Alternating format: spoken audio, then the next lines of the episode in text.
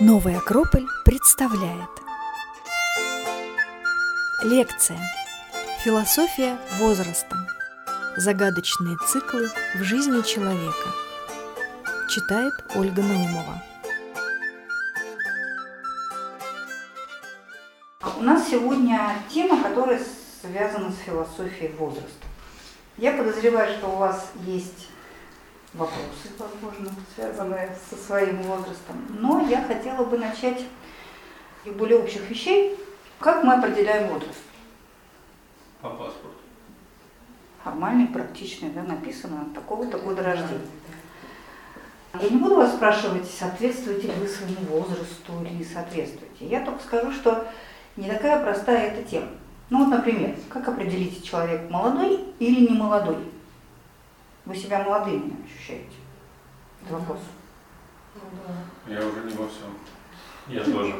Это что такое? Ну так вроде так посмотреть, вроде ничего, вроде молодые еще, Ну, хорошо сохранившиеся. вопрос внутреннего состояния, наверное. Чувствует ли человек себя молодым, готовым, Что это такое? Готовым к чему-то новому, к каким-то открытиям, к удивлениям. Когда человек перестает удивляться, он уже выглядит таким каменным, как будто бы состарившимся, даже если 20 лет. Мгм. Если он ничему не удивляется, например. Ну вот бывает так, что вы себя чувствуете прям очень молодыми, а иногда таким прям старичком-старичком. Бывает, Мгм. Получается, просто от энергии зависит. Есть энергия, нет энергии. Нет энергии. А я бы сказала, от энергии жизни, что да, когда тебе интересно, когда ты стремишься, когда ты чего-то хочешь, когда ты открыт, ну, как Ксюша сказала, вот это такое ощ- ощущение молодости. Я думаю, что вы встречали таких людей, которых так посмотришь паспорт, а так на человека посмотришь, ничего себе, да, ну прям бывают молодые старики, старики, которым много лет, бывает наоборот. Бывает по паспорту вроде молодой, а такой, знаете, Господи, он уже все видел, он уже все знает, ничем его не удивишь, ничего не хочется. Ну, такие более того, эм, достаточно страшно, но иногда встречаешь детей старичков. Нет, действительно. Ну, такие уже очень практичные, все знающие, ничему не... Нет вот этого какого-то света в глазах детского, такого чуда, какого-то ощущения пути, который впереди предстоит. Ну, в общем, мы с вами понимаем, что возраст штука такая нелинейная. То есть это не то, что измеряется годами нашей жизни, это не то, что датой в паспорте определяется, а что-то за этим есть другое, что-то связано с каким-то внутренним ощущением человека, с его внутренним миром. Мы с вами не первые, кто приходит к такому выводу. Если мы посмотрим традиционное общество, мы увидим, что то, что было связано с некоторыми возрастными этапами, людьми осмыслялось не просто как какое-то количество лет, которое в карму записывается, а как какие-то этапы внутренние, которые человек проходит.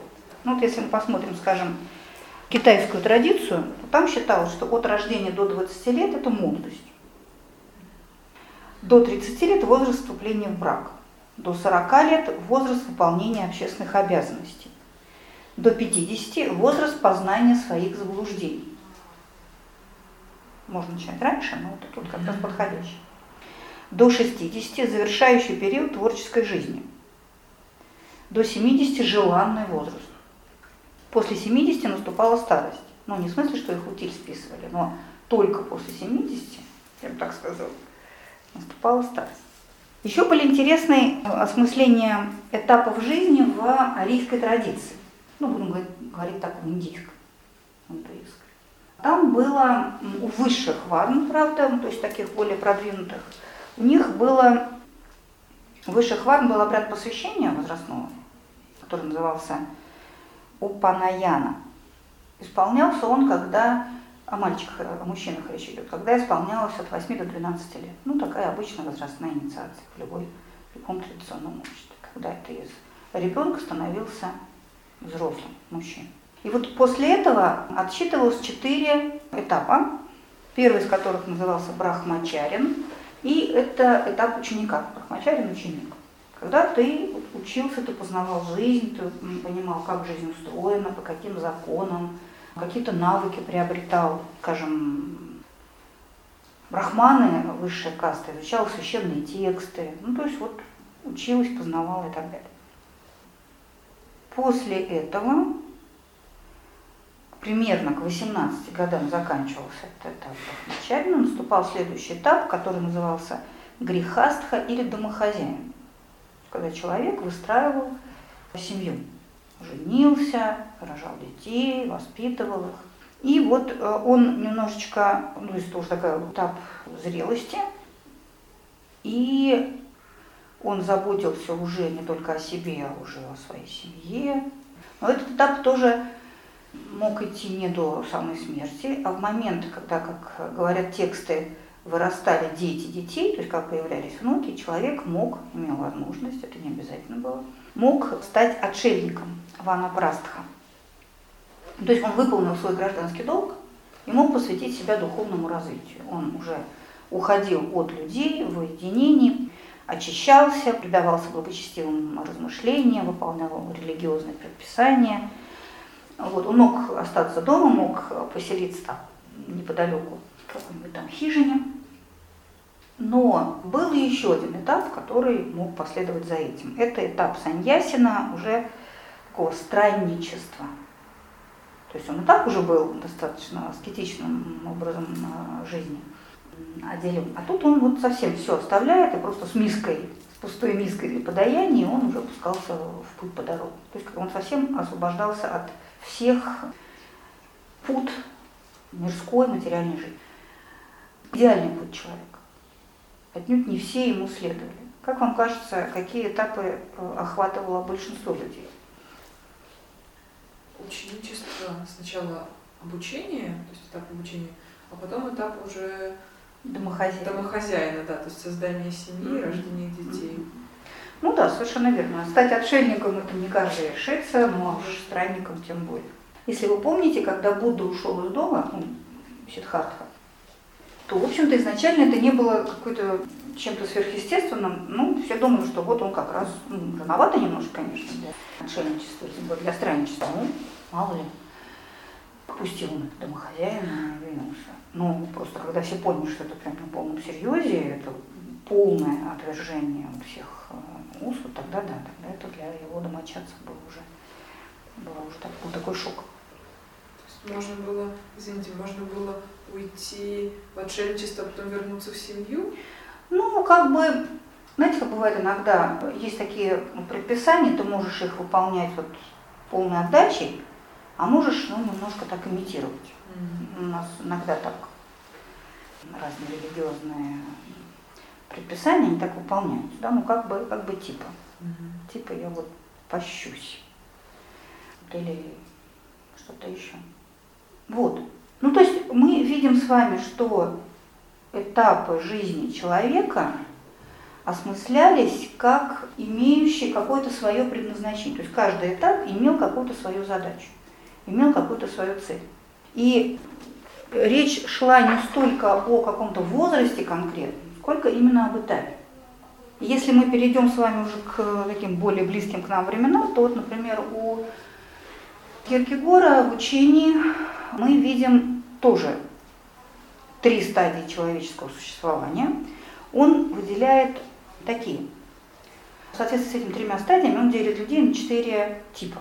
Первое, до всяких этапов, это обыватели – он живет так, как живут окружающие. Он старается работать, создавать семью, хорошо одеваться, хорошо как вам говорить, ну, найти свое место в жизни. Он, э, как говорит Еркегор, следует стадному инстинкту, течет по течению, стремится слиться с теми обстоятельствами, которые его окружают, не думает о том, что он может что-то изменить.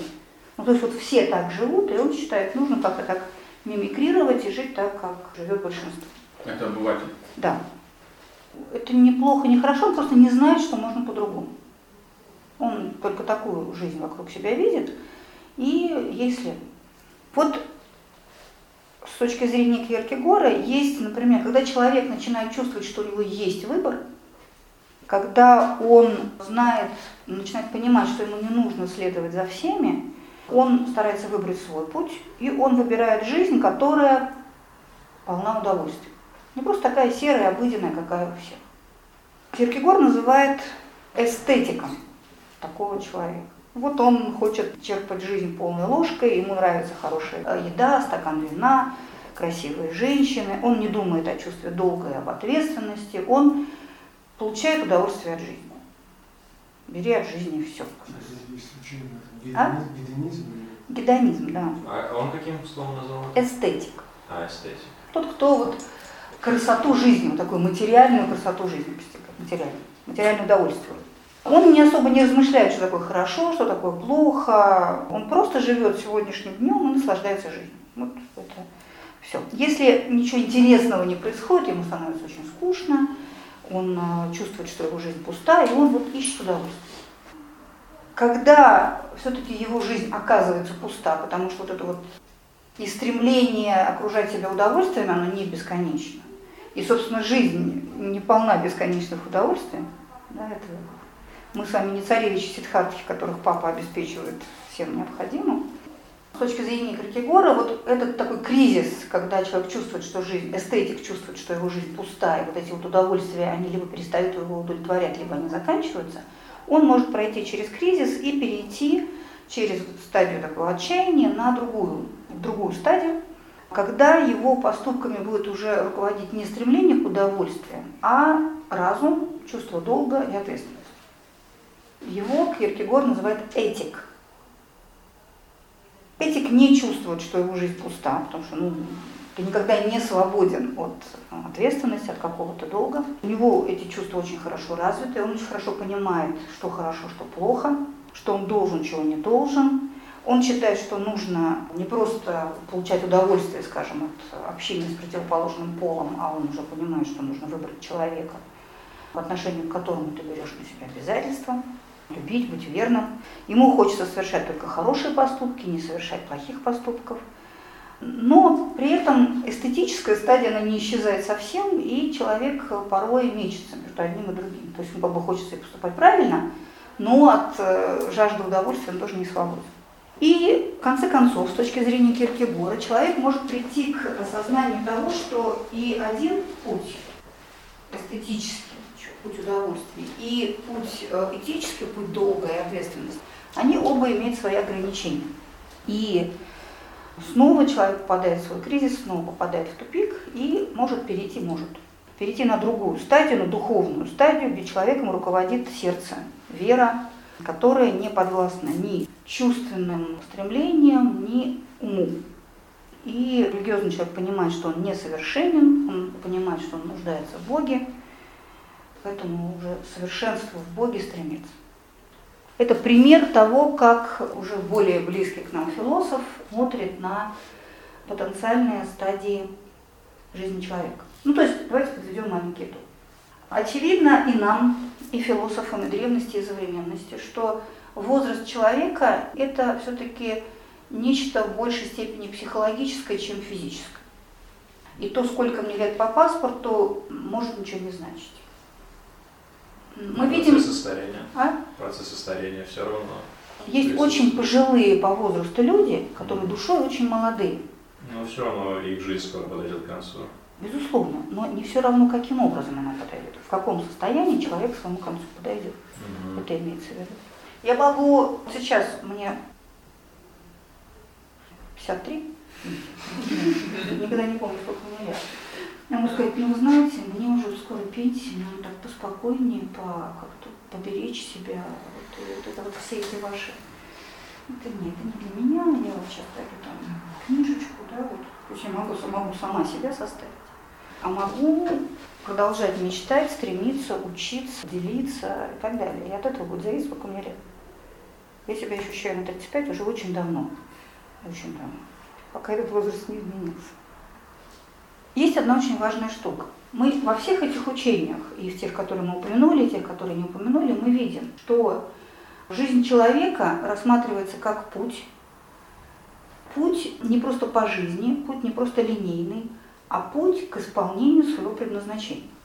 Все эти доктрины подразумевают, что у человека есть некоторая цель, не то, что мы сегодня называем целью, не какая-то конкретная, я должен посадить дом, вырастить дерево и что-нибудь еще сделать с сыном, да? а я должен осуществиться, я должен выполнить то, ради чего я в эту жизнь пришел. И для этого каждый из этапов жизни, каждый из возрастов дает определенный шанс. Ну, мы все очень хорошо понимаем, что э, семилетний человек по своим возможностям, по своим задачам отличается от 40-летнего. Наверное, никаких не требуется подтверждения. Но все-таки для чего, какие нам судьба на каждом этапе нашей жизни дает возможность? Мы можем обратиться к очень разным дисциплинам, от современной психологии до древней философии, даже астрологии, если для кого-то этот язык существует. Там как раз вот эти все этапы, они очерчены и аргументированы очень хорошо. Но к чему бы мы ни обращались, мы увидим с вами, что у каждого этапа есть своя задача. Есть своя, как сегодня модно говорить, э, дорожная карта, есть свои шансы, возможности, предрасположенности, такая помощь от судьбы, в том числе и даже материальной предрасположенности, и психологически, и не только. Вот давайте мы сейчас с вами перейдем, собственно, к этим э, самым этапам.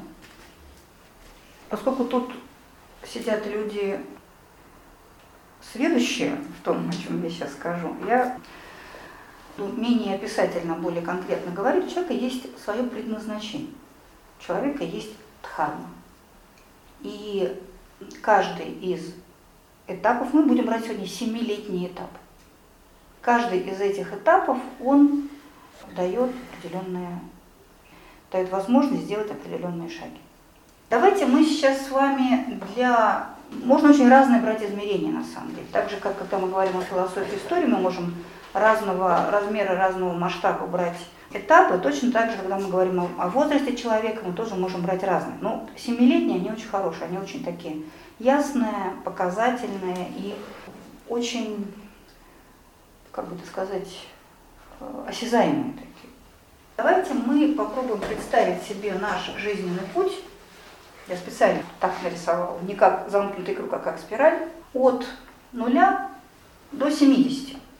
Это не означает, что после 70 нет жизни, просто мы с вами сейчас рассмотрим. А, не, мы с вами до конца сейчас дойдем, мы рассмотрим до 84. Но а, будем учитывать, что и после 70, и после 84 жизнь не заканчивается, а судьба человеку дает шансы только сколько ему надо. Не нужно думать, что в каком-то возрасте человек становится уже таким старым пеньком, который только должен сидеть на заваленке и вздыхать о том, как в наше время трава была зеленее. Это, мне кажется, надо очень хорошо понимать, что это вот только наши стереотипы и больше ничего. Значит, мы с вами сейчас посмотрим, какие у нас есть планы этапа. Значит, 0, 7, 14, 21, 28, 35, считайте. 42, 49, 56, 63. Ну вот, давайте попробуем это э, все рассмотреть. Э, есть такие особенные моменты. Это 28, 56, ну вот тут я напишу 84. Это такие даты нашего экзамена жизненного, когда судьба с нас начинает немножечко спрашивать, ну, писали, пишем сочинение в сентябре в школе, как я провел это лето. Вот нас, нас судьба вот в, эти, в этих точках начинает спрашивать, как ты провел предыдущую жизнь. Ах, вот так? Давайте начнем. На самом деле весь этот наш путь начинается еще до рождения. Тут не нужно большой метафизики, хотя метафизика нам здесь очень поможет, потому что э, начиная где-то с э, четырехмесячного э, этапа беременности, мы можем говорить о том, что уже вот это маленькое существо, которое еще ну, не совсем человек, оно уже начинает свой путь. А более того, можем даже еще раньше начать говорить о том, что на этом этапе раньше у него еще нет своей самостоятельной жизни, но уже есть те, от кого его жизнь будет зависеть. И поэтому очень важны отношения между родителями, очень важны, э, важна связь матери с ребенком, очень существенное, очень большое значение имеет здоровый и гармоничный образ жизни. И в идеале очень важно, как происходит зачатие, очень важно, насколько осознанным, осознанным является родительство, потому что очень часто у нас сегодня, ой, ну, так рождаются дети. В древности, если мы посмотрим на Платона, на то, что он описывает, да, понятно, что он говорит о таких, таких идеальных моделях, это очень ответственно, ну, представьте, дать жизнь новому человеку. Начиная от, заканчивая тем, какое у него будет тело, какое у него будет здоровье, потому что мы прекрасно понимаем, что от того, как будет питаться мать во многом, в какой она будет атмосфере жить, во многом зависит тело. Но да, даже более важно то, какая будет духовная основа этого маленького существа. И для самой матери вот этот этап беременности, он это совершенно удивительное, удивительное, волшебное, невероятное время, которое, да, несет много э, физических неудобств, но дает совершенно иное ощущение жизни, гораздо более тонкое, гораздо более интуитивное, гораздо более, очень, особенно на последних этапах беременности, очень тонкую связь с ребенком, очень тонкое ощущение того, что с ним происходит. Это невероятной красоты процессы, к сожалению, еще раз повторю, они сегодня полностью порой нивелируются, затеняются чисто физическими неудобствами. Ну, просто потому что очень тяжело таскать этот живот, и очень всякие бывают осложнения и прочее. Но если мать будет настроена в большей степени на то, что полезно и хорошо для ребенка, если она эту, эти месяцы будет проживать вот с каким-то полным осознанием, этот период может подарить невероятные совершенно ощущения, которых больше в ее жизни никогда не будет. Вот другие прекрасные, но таких не будет никогда. Ну вот рождается ребенок. В традиционном обществе, как мы знаем, вот все точки перехода они считались особенно важными. Переход, из, переход в жизнь, рождение, переход из жизни, момент смерти, брак, или вот возрастные инициации, когда я из ребенка становлюсь взрослым. Все вот эти этапы, они всегда не просто сопровождались испытаниями, и испытаниями не всегда, а разного рода ритуалами, разным, разного рода обрядами. Очень э, знающие люди всегда проводили эти обряды. И не случайно, потому что даже на физическом плане это маленькое существо, оно из одного мира переходит в другой. С гидравлическим ударом, с э, другой совершенно атмосферой, с э, другим воздухом, с другим питанием. Но это довольно, ну не скажу страшный, но довольно тяжелый переход. Вот это маленькое существо, оно приходит из какого-то иного состояния, из какого-то иного мира, и связь с этим иным миром, как считают традиции, э, сохраняется до 7 лет. Вот куда вы ни посмотрите, хоть в Японию, хоть в какую-то другую традицию, вот всегда до 7 лет в Японии, да, ребенку можно позволять делать все, что угодно. Это еще ангел. Он безгрешен, он чист, это если уже христианской традиции обращаться. У него есть ангел-хранитель, есть такие предания. Вот во всех традициях считается, что возраст до 7 лет он какой-то особенный. Это возраст чистоты, это возраст сказок. Если в этот момент не будет сказок, то ребенку, про кальций мы знаем, что ребенку нужно давать, а вот то, что нужная доля волшебства, нужная доля какого-то чудесного, а в этот период должна его сопровождать, об этом мы порой забываем.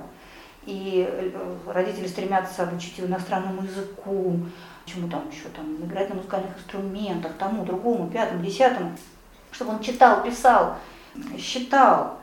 Не, не надо.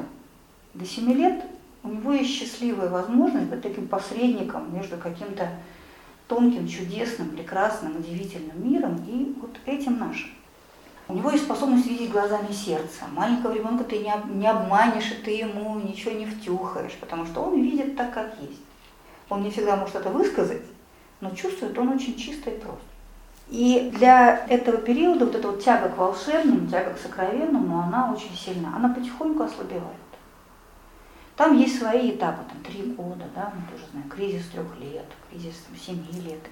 Вот все, что происходит в этот период, а, будет отражено в последующей жизни ребенка. Про кальций мы сказали, мы знаем, что если мы будем вот давать мало кальция, то будут хрупкие кости и прочее. Если мы дадим ему меньше любви, то это тоже будет очень для него пагубно на всю следующую жизнь. Очень важно любить, но очень важно не потакать. Очень важно, чтобы очень мягко, но определенно ребенок понимал, постигал, вот, что можно, что не можно, что хорошо, что плохо. Потому что если полностью ему позволять все, то ему очень сложно потом будет на следующем этапе осознавать себя, осознавать границы, осознавать добро или правильно или неправильно. И не все его эмоциональные всплески надо пускать на самотек. Ну, в общем, очень-очень аккуратно, без насилия, без какой-то грубости и резкости, но важно обозначать некоторые границы. Не тыкать в них носом, но показывать, что они есть. Следующий период 7-14 лет. Что происходит? Какой ребенок в это время? Что с ним происходит? Ломает Начинает ломать. Почему? А, ну, сейчас про почему поговорим. Давайте соберем информацию, что происходит. Авторитет родителей теряется. То есть теперь уже понимаешь, что не только родители правы. Пока он еще есть. Вот. С 12, да, с 12 начинается уже... Там с 7 дети ведь в школу идут, mm-hmm. и они начинают видеть что-то другое, больше, чем семья. Вот. Очень важно. Человек начинает отлеплять себя от мамы, папы, бабушки, дедушки, семьи вообще.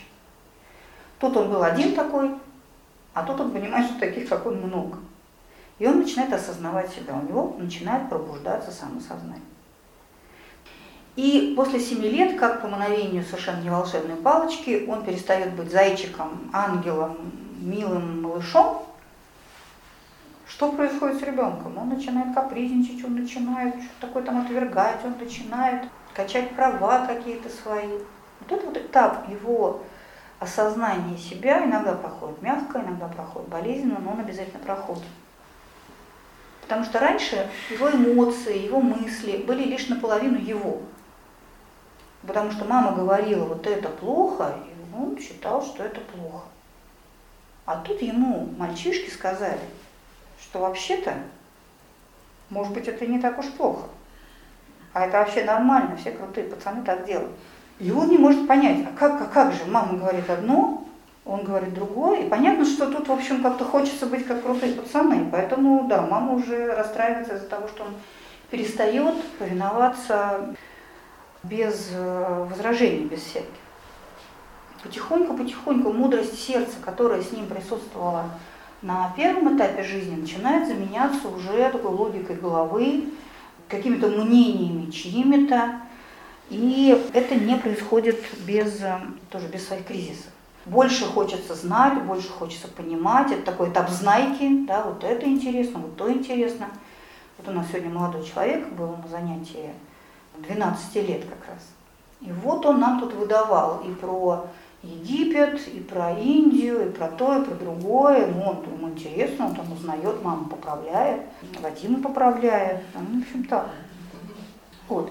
Он начинает выстраивать диалог с внешним миром. Раньше вот этот вот замкнутый мир семьи не требовал ничего такого. А тут, даже если он ходит в детский сад, спроса там никакого. Да? Здесь вот уже какие-то учителя, какие-то оценки, взаимоотношения в классе. То есть вот тебе надо как-то выстраивать эти отношения. Он пытается обратить на себя внимание родителей, других людей, как на какую-то самостоятельную личность. И очень важно здесь не вступать в конфликт, а наоборот помочь ему этот этап пройти. Потихоньку-потихоньку меняется роль родителей и наставников, она остается очень важной, но родитель перестает быть идеалом и без, который принимается без обсуждений, становится особенно важен пример. То есть слова уже не прокатывают. Ты должен делать так-то, ты должен больше читать, говорит какой-нибудь папа. А он ложится на диван пузом кверху и газету читает. Ну, сейчас никто не читает, сегодня все тупят телефон или телек смотрят. Да? А ты, я тут буду то самое, а ты иди читай.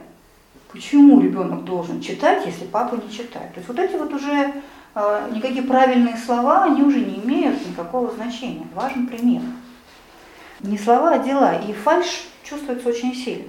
В этом возрасте закладываются основные критерии добра и зла, правильного, неправильного, вообще какие-то такие основы.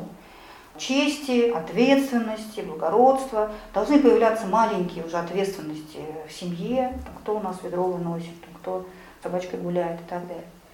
Потом, мы с вами должны понимать, что вот эти этапы, это в том числе этапы как бы активации разных тел персон. Опять мы тут с вами все посвященные. Первый этап – это вот формирование такого уже физического тела, доформировывание, да, он укрепляется. Этот этап уже энергетического тела. Поэтому они такие шебутные. Поэтому им надо все время носиться, бегать, прыгать. Если у мальчика, девочки нет возможности свою энергию свою правильно управлять, то это, конечно, очень грустно. И очень грустно отразится на, потом на их гармонии их большого сложного организма. Активность очень нужна, спорт, не обязательно профессиональный, но вот какая-то реализация вот этой энергетического такого прорыва, она очень нужна. И такой духовный голод, жажда познания, исследование, творчество, что-то такое обсуждать, узнавать и так далее. И еще одна очень важная штука, если так можно выразиться, инициатические игры. Потому что это всегда было в традиции. Хорошо, что здесь нет Леры. А девочки играли в куклы, они учились заботиться, они учились любить, они учились выполнять те обязанности, которые потом им, как взрослым женщинам, надо будет выполнять. Мужчины во что играли? Войнушка. Войнушку, солдатики, да, в машинки, ну сегодня уже. Кубик. Вот, в этих казаков-разбойников в наше время еще играли. в Сейчас просто в компьютерные игры, мне кажется. Вот, к сожалению, к сожалению, в чем грустность ситуации? В том, что компьютерные игры, они не полностью выполняют ту задачу, которую выполняют вот эти вот инициатические игры. Потому что там, ну, не та цена вопроса. То есть игра должна не просто задать какие-то роли, и не просто научить каким-то навыкам. Она должна, ну, как бы сказать, заложить такую какую-то внутреннюю опору, внутреннюю основу существования видеть разные грани своей личности, учиться решать какие-то конфликты, учиться взаимодействовать. Это потрясающе важная штука. Игра – это потрясающе важная штука. Поэтому разные такие тупые, глупые, жестокие игры – это очень плохо для ребенка, потому что основы закладываются соответствующие. В традиционном обществе на этом этапе происходила возрастная инициация. То есть на этом этапе мы учимся, потом мы сдаем экзамен, переходим в новый возраст, в новый статус, получаем новую ответственность и так далее. Сегодня у нас этого нет. У нас переход из средней школы в старшую школу никак, кроме как АГ, не обозначается. Да? Паспорт там где-то. Ну где-то паспорт. Ну что тот паспорт?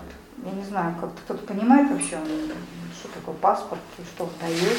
Это такая формальность, а когда-то это было очень интересно. Я не предла- не предлагаю вернуться в исторические времена, просто потому что это очень важный рубеж. Недавно пересмотрела случайно а, один фильм, такой очень простой, но характерный. Финский фильм про финского мальчика из какой-то деревни, где сохранились вот эти традиции. Ему лет как раз 13-14, и он должен пройти испытания того, чтобы вот стать мужчиной. Испытание заключается в том, что по традиции этой деревни должен пойти в лес и убить какое-нибудь животное луком. Из лука со стрелами. Современный мальчик. Он такой как бы мальчик больше интеллектуал, чем, чем охотник. И папа, понимая, что, в общем, будет не очень, он, в общем, сам убивает этого оленя, и в холодильнике там где-то прикапывает там, в конце его маршрута. Но судьба распоряжается по-своему. В этот момент над этим лесом пролетает самолет американского президента, там на этого президента нападают, он падает в какой-то капсуле. В общем, мальчик его спасает. Оленя он не убивает, но зато он целого президента Америки спасает. Ну, все такое хэппи все нормально. Прошел инициацию свою, но не в той форме, в которой предполагалось, но тем не менее. Я к тому, что даже такие вот смешные фильмы сегодня сохраняют вот это понимание того, что ты должен проявить какие-то особенные качества для того, чтобы тебя признали взрослым. То есть быть взрослым это не означает получить паспорт или перейти в такой-то класс или там что-то еще. А у девочек какая инициация? У них были свои инициации, связанные тоже с э, разными ремеслами, с э, там, ткачеством, плетением, с уходом за животными. Это в 21? Нет, это все вот. Это 14? Половая Инициация. зрелость, да. М. Этап То научный. есть это как называется? Инициация Пубертат. по взрослым? В 14 лет взрослым? Да? А, Да. интересно. Как бы организм человека становится способным зарождать новую жизнь. У нас когда дерево становится взрослым, когда оно начинает плодоносить. Когда способен произвести что-то новое, значит, ты должен быть достаточно зрелым для этого. Соответственно, если у нас 14 дают первый раз паспорт, по-моему, да? По-моему, да. Да. Да? да, Что давно это было. Но все равно до 18 лет у нас как-то в культуре не называют еще взрослым. Я говорю о том, как вот оно, с моей точки зрения, не только с моей, правильно. Не в смысле, что мы должны рожать в 14 лет. Понятно, что сегодня в определенном смысле люди в каких-то проявлениях слишком развиты, а в каких-то слишком инфантильны. И очень большой перекос воспитания. То есть мы хотим очень многого, ну сейчас особенно вот на этом этапе мы увидим, сейчас закончили уже с этим. Подростковый период, 14-18, наверное, да, в основном такой, или 12-18. В общем, вот этот следующий период, от 14 до 21 года, это вот э, один из самых, наверное, болезненных периодов жизни. Потому что он очень бурный, эмоционально неустойчивый, человека бросает в разные крайности, в разные эмоциональные состояния. Не только потому, что там разные гормональные идут сбои, а именно потому, что эти гормональные сбои идут, потому что человек находится между ребенком и взрослым. То есть он в каких-то проявлениях уже осознанный, даже самостоятельный, умный, рассуждающий, там, что-то решающий, а в каких-то проявлениях он ребенок ребенка. И он еще зависит от родителей, понятное дело. Ну вот мы говорим про, ну, там, про первый этап, пока, скажем, до конца школы. Ты можешь пыжиться, что ты крутой и взрослый сколько угодно, но кормит тебя все равно родитель. И вот очень много противоречивых э, состояний внутри себя. Человек понимает, что что-то в нем изменилось. Почему я все киваю на традиционное общество? Там были системы, которые человеку помогали проходить этот путь. Они ему объясняли, что значит быть взрослым. Они учили его быть взрослым. А сегодня физиологически ты все равно понимаешь, что что-то изменилось.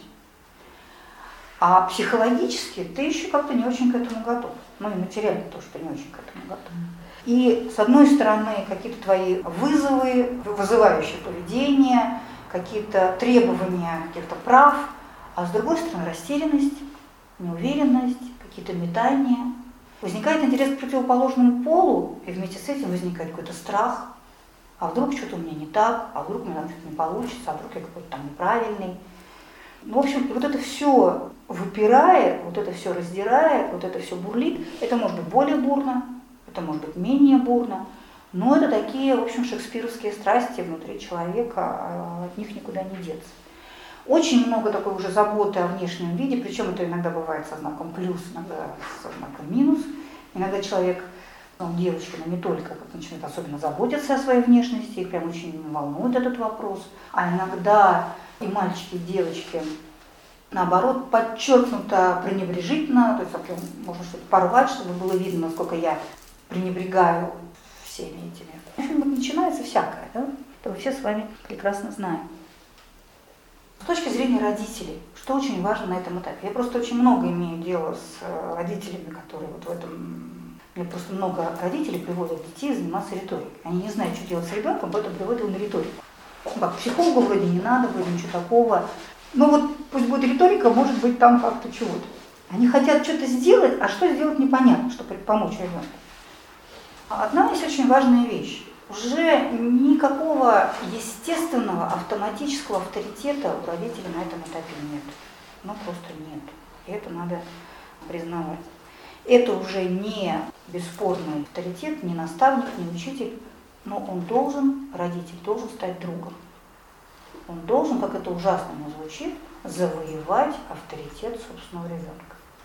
Вот для родителей, для некоторых, это просто, просто клин. Вот они не могут это понять. Ну как же он, мой ребенок, он должен меня уважать. Уже ничего не думает. То есть э, сколько угодно родитель может этого ждать, но этого уже не будет. И поэтому... Э, родитель, который этого не признает, получается, какой-то свой собственный этап еще не прошел? Он проходит какие-то свои этапы, само собой. Это, знаете, вот лучшим руководством по тому, как себя вести в этом возрасте, является маленький принцип. Помните там, приручить, создать узы, каждый день садись немножко ближе. И вот если родитель это понимает, то есть шанс выстроить с ребенком очень глубокие, доверительные отношения, потому что подростку на этом этапе очень нужна помощь. Очень нужна. И очень часто он за этой помощью обращается не к родителям, а обращается к другим взрослым, которые могут иметь разные намерения. Да? Хорошо, если какой-то хороший взрослый, такой вот заботящийся, понимающий, но бывает всякие. На этом этапе очень важно найти себя, помочь этому юному человеку найти себя. Потому что есть одно при всех, знаете, я так иногда думаю, слава Богу, что мне не надо уже этого это проживать. Ну, слава Богу, что даже моему ребенку уже не надо этот этап проходить. Ну, она уже выросла. Но есть одно бесспорное преимущество этого возраста. Вот там очень ярко начинают проступать идеалы. через каких-то героев, которые для подростка становятся такими примерами для подражания, через какие-то фильмы, через книги, даже через компьютерные игры, наверное. Мне сложно сказать, это, меня это все прошло. И вот эти внутренние предпочтения, они всегда связаны с путем человека, с его предназначением то, какие идеальные образы он в этот момент для себя, может быть и раньше, начинает происходить и раньше, в конце уже предыдущего периода, но здесь очень ярко. Эти идеальные образы, эти идеальные представления, они соответствуют очень, собственно, пути самого человека. Поэтому очень важно к ним прислушиваться, присматриваться. Очень важно давать проявиться каким-то стремлениям, тенденциям. Вот в Китае, правда, на более раннем этапе, они это делали в 7-летнем возрасте, например, или даже в год, то есть совсем рано например, перед ребенком выкладывали разные-разные-разные предметы, разные инструменты, все принадлежности разных-разных профессий и так далее. И давали ему возможность к чему-то потянуться. Ну, как Геракл, он там тоже к чему-то в колыбели еще к чему-то там потянулся, забыл к чему. Ну, то есть смотрели на предрасположенность человека. Не навязывали ему, нет, я юрист, ты должен стать юристом. Или ты должен быть экономистом, потому что они хорошо зарабатывают. В идеале найти вот эти естественные стремления человека, дать реализоваться его пути. Маленькое дополнение. Моя сестра знала об этом, и в год как раз-таки с племянницей такое сделали, то есть перед ней выложили много предметов, там была какая-то лопатка, что-то кисточка, ручка, еще какой-то инструмент, она выбрала кисточку. Ей сейчас 8 лет, она очень много рисует, творчеством занимается, то есть видно, что у нее есть какая-то действительно творческая жилка. Я когда вспоминаю, она тогда как как-то сразу потянулась к кисточке, то есть ничего больше другого она и не выбрала. Ну, у нас сегодня потеряны эти, эти системы, поэтому можно так, как бы сказать, не слишком к этому прям догматично относиться. Да. Нет, может не совпадение, потому что ну, если мы признаем, что у человека есть бессмертная душа, она же как-то должна себя проявить. Надо только дать ей возможность это сделать. А в Корее до сих пор так делают. У меня подруга кореянка, вот она рассказывала об этом обычае, они так делают. Ну, на Востоке просто гораздо больше вот хранилось традиций. В западном мире они, конечно, вымываются, исчезают со страшной силой. Поэтому интересно смотреть на восточные, потому что там, там очень много догматизировано тоже и формализовано уже. Но, тем не менее, много интересного сохранилось. Очень важно, чтобы на этом этапе человека появлялись уже такие серьезные обязанности, ответственности. И очень важно, чтобы в конце этого этапа, уже лет с 18-19, человек начинал становиться самостоятельным. Как материально, так и в большей степени психологически он становился более сознательным, более самостоятельным, независимым потихонечку. Я очень хорошо помню, я пошла работать в 17 лет. 21. Нет, начиная с 18, ну после школы. Пошла работать в 17 лет, и вот когда я начала получать свою зарплату, это совсем другое. Я жила с родителями, но вот с этого момента я как-то себя совершенно по-другому. Ты понимаешь цену деньгам, ты понимаешь цену этому труду, ты немножко так, не то что прям горд собой, не особо ничем было гордиться. У меня хорошая жизнь пошла работать, потому что не поступила, но тем не менее, я, как все взрослые люди, работаю. В те времена еще не было каких-то там удаленки или какой-то там подработки или что-то такого. Это была такая нормальная взрослая работа. Ну, это, ты понимаешь, что это вот когда я пришла, все-таки поступила в университет, я пришла не на два года старше, чем а, мои однокурсники, а на какой-то этап жизни, взрослее. Я это очень чувствую. То есть на этом этапе мы формировали физическое тело, на этом энергетическое, на этом... Праническое. Нет, энергетическое, А, праническое. да, Астральное. Эмоционально. То есть на этом этапе нам очень важно выстроить в том числе свой эмоциональный план, помимо всего прочего. И, понимаете, 14 и 21 это две вселенные разные, да? То есть это очень такой серьезный путь, который человек за этот этап проходит. И этап 21-28.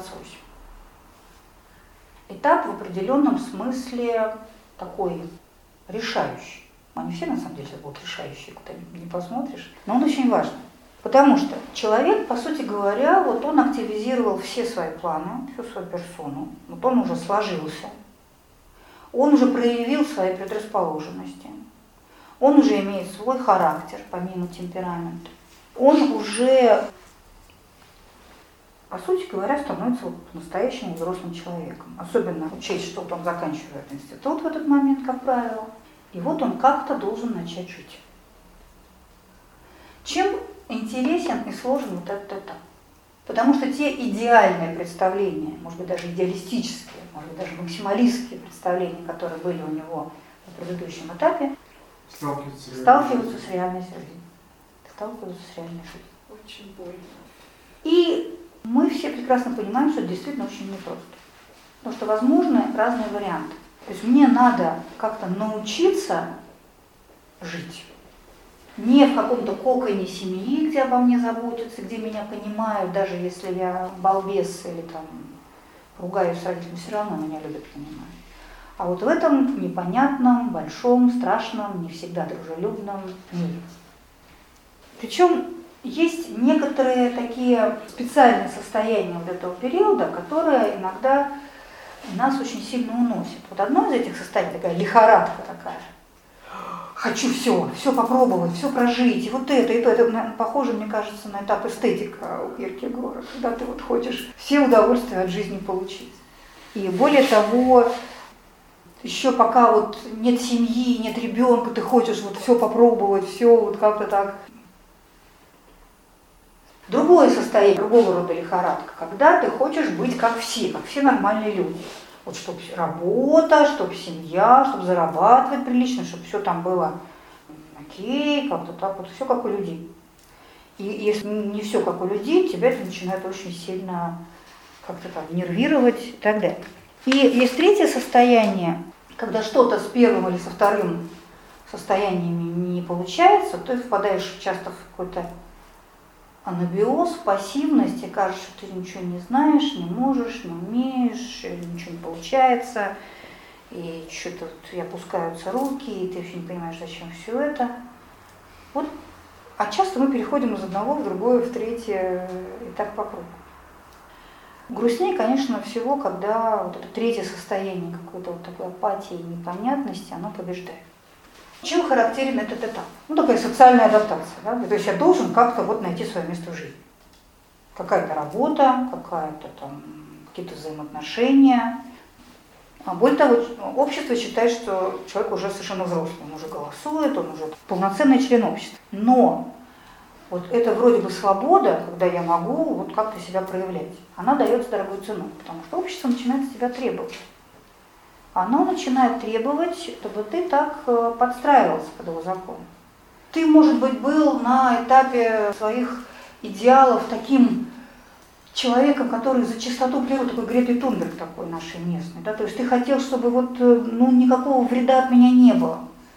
Но вот мне надо найти работу, и как-то все остальные варианты что-то никак не складываются, и у меня работа только в какой-то химической компании. Особенно если там родители, например, да, как-то помогли.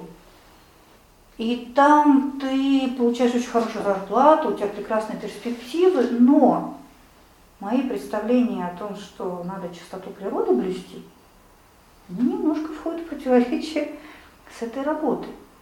И мне приходится, придется как-то решать этот вопрос.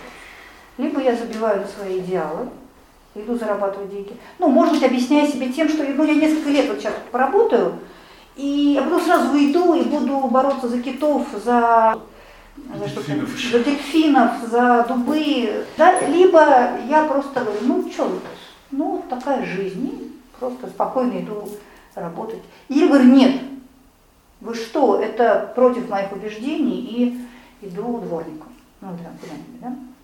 Макдональдс. Не, я хорошо отношусь к работе в Макдональдсе. Мой ребенок работал в Макдональдсе. Это была хорошая школа жизни, особенно когда училась дисциплине. Но ты понимаешь, что, наверное, это не совсем то, о чем ты мечтал. Вот на всю жизнь прям. Выжить, мне нужно выжить в этом мире. Но не любой ценой. Не ценой отвергания своих собственных убеждений, ценностей, идеалов. Вот это очень сложная задача. Жить достойно, жить как-то правильно, хорошо, но при этом не предав себя. Это очень сложно. По сути говоря, стоит перед человеком задача стать свободным материально и духовно. Найти такую прям материальную опору под ногами, это очень важно. Потому что если я не способен заработать себе на жизнь, то я могу, конечно, сколько угодно говорить о высоких идеалах, но жить-то как я буду? Но не впасть в другую крайность. Не стать вот этим самым эстетиком, о котором говорит Киркегор. И не променять все свои идеалы на материальное благосостояние, материальное благополучие. Порой бывает так, что вроде бы человек как-то обустроил свою жизнь, вроде бы все так идет, катится, вроде работа, взаимоотношения, но вдруг внутри начинает что-то стучаться. Как это талант сегодня в футболке с Цоем, но странный звук зовет дорогу, то ли сердце, а может стук в дверь. Странный стук зовет дорогу, да? Какой-то вот этот стук, вот тут вроде что-то не то. Что-то не так. Вроде все хорошо, вроде ты же не, не, ну, не то, не так, не, не те, не та, не то. Самое главное, что ты логически это обосновать не можешь. Никому объяснить этого не можешь. Но жить с этим ты тоже не можешь. Это такое на самом деле, это вот, собственно, зов нашего, нашей дхармы, нашего предназначения, нашей духовной составляющей, которая все-таки требует чего-то более глубокого, более достойного, более соответствующего тебе, более такого, более красивого, не красивенького, а красивого, гармоничного. Гармоничного не с эстетической точки зрения, а в гармонии с собой, чтобы ты жил. Когда этой гармонии нет, душе очень-очень тяжело. То есть если мы вот по максимуму возьмем задачу этого этапа, по сути говоря, это найти свой путь, осуществлять свое предназначение, найти своих, свою стаю единомышленников, тех, с кем тебе хочется быть, с кем тебе хочется искать, с кем тебе хочется что-то осуществлять, мечтать, идти, сражаться, в приключения какие-то устремляться. И по сути говоря, здесь мы собираем материалы для того дома, для того здания, которым будем строить свою жизнь. Вот у нас для этого сейчас есть все кирпичи, все, весь материал. И тут судьба говорит, зынь-зынь, экзамен, 28 лет, 28 с половиной, если быть точно, Сатурна. А Сатурн, он такой, знаете, испытатель. Он такой суровый. Говорит, ну-ка, и что ты там наработал за свою жизнь? Что ты там собрал? Что ты там настроил? Это твое? Это... Ты вообще кто? Спрашивает нас Сатурн. Ты говоришь, ну, это... Ну, вот я менеджер. Недостаточно, говорит Сатурн. Ты кто? Кем ты работаешь, а кто ты? Ну и вот дальше начинаются наши попытки ответить на этот вопрос. Они очень непростые. Если я на этот вопрос не могу удовлетворительно, удовлетворительно для самого себя ответить, то дальше очень трудно. То есть у меня есть все для того, чтобы строить мой дом, но выясняется, что я его не строю, или выясняется, что я строю что-то совершенно другое, или я строю не свой дом, я проживаю не свою жизнь. Вадим есть один ученик, мальчик, по-моему, 15-16, в общем, старшеклассник уже. У него вся жизнь уже прописана, продумана, у него родители в нефтянке работают. И все, он уже знает, куда он будет поступать, как он будет вести себя во время обучения, каким нужным людям, как надо показаться, чтобы его потом взяли вот туда, и там он столько-то лет работает, и после этого он попадает на такую должность, и все окей. Представляете? Ничего себе. И все, он даже не размышляет ни о чем другом. Он такой, как раз из старичков таких. Ну, а что, какие вопросы? Все понятно. Легко так. И так, и так страшно? Легко говорю. Так становится страшно смотреть вот на... Ну, нелегко, но очень скучно. Ну, это тоже. Но зато забот, с другой стороны, у него меньше в голове. А почему должно быть меньше забот? Потому Это что же у него слишком жизнь. стабильно все. Это же жизнь, это же приключение. Жизнь это потрясающее, интересное приключение. Ты никогда не знаешь, какой вызов тебе судьба бросит завтра. И решая, отвечая на этот вызов, ты вдруг от себя, ты не ждал даже, что ты можешь вот этого, что ты можешь это преодолеть, открыть, стать вот таким. Это же потрясающе интересное приключение. А тут все понятно, не надо ни о чем думать, париться. Ну, все же прописано. Это страшно. И вот в 28 лет, собственно, будет спрос. Если до этого момента я все-таки не предал себя, не, а, если я успел стать как-то внутренне самостоятельным, ну и внешне, конечно, желательно тоже, если я не, не заткнул совсем свое предназначение, если я давал возможность ему проявиться, если я честно шел, искал, делал правильные выборы, правильно относительно себя самого, да не чьего-то мнения, то, в общем, дается шанс дальше на следующем этапе построить свой настоящий путь, пройти свой настоящий путь. Но очень часто в этот момент бывают разные катаклизмы жизни. Рвутся взаимоотношения, 28-30 вот в этом этапе, рвутся взаимоотношения, что-то происходит там с предыдущей работой, или меня начинает рвать на части, там семья одно, друзья другое, дело третье и прочее, прочее. Или наоборот, я впадаю в какой-то застой рутину, или, ну, в общем, может быть очень много разных вариантов, но в этот момент, еще раз скажу, такой жизненный экзамен. Кризис. Как жить дальше? В этот момент выход из этого кризиса не может быть пассивным. То есть я не могу лечь и сказать, ну, сейчас вот мне 31 исполнится, и как-то оно рассосется. Не рассосется. Нет, дальше оно просто не рассасывается. К сожалению или к счастью, так устроена жизнь, что само оно не рассасывается. Мне надо принять решение. Мне нужно решиться на какой-то важный шаг. Мне нужно все-таки быть с собой честным и делать шаг самому себе. В чем это будет проявляться, я не знаю. Да? Иногда я вдруг понимаю, что я живу с человеком, который мне настолько не близок, что ну как-то вот, вот вроде все хорошо, но просто вот вообще. Или я вдруг понимаю, что я работаю на работе, которая меня убивает. Не потому что там много работы, ну много работы не надо бояться. Это та работа, которая, ну, она либо противоречит моим убеждениям, либо она бессмысленная либо что-то еще. В общем, мне... Для меня. Для меня, конечно, для меня. Может, кому-то она имеет свое Конечно. Нет, мы говорим, каждый человек решает для себя. Я говорю об общих принципах, но все равно каждый этот путь проходит сам. В этот момент, на этом этапе, выстраивая это свое здание, очень важно, извините, скажу такую вещь, не стать слишком серьезным. Не стать слишком, даже не взрослым, а старым, ну, который все видел, все знает, уже ничего не ищет. Ну, как тот мальчик, про которого я рассказывала, ничего не удивляется. Тому романтику, которым мы были с вами в подростковом возрасте, ему давать слово, ему давать возможность выразить себя и все эти наши идеалы, и все наши устремления, и всю красоту нашей натуры, нашему идеализму, дать развернуться, дать понять, что не все в жизни сводится к материальному благополучию. За это нужно бороться. Потому что вот эта вот борьба между материальным и идеальным началом, она вот на этих этапах, она особенно остра. Пока мы все-таки пытаемся понять, я-то кто, я за что. Очень часто судьба, путь, мечта наша требует от нас каких-то таких серьезных шагов, серьезных изменений на этом этапе. И очень часто где-то в возрасте 33-35 лет судьба начинает нас вот на слабые точки проверять. То есть нам, у нас была возможность как-то себя сформировать, себя воспитать. Ну, у нас же у всех свой вот характер, да? У нас есть какая-то своя слабина, есть свои сильные стороны, есть свои слабые.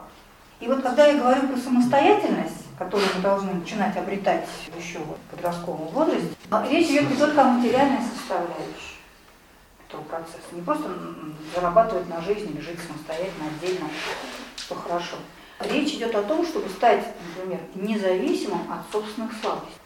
Потому что иначе, какими бы идеалистическими ни были наши стремления, если элементарно не могу себя собрать, если у меня отсутствует дисциплина, или у меня отсутствует решимость, ну или какие-то, ну бывает, да, я хочу, хочу, хочу, но что-то как-то не склалось, как-то не сегодня.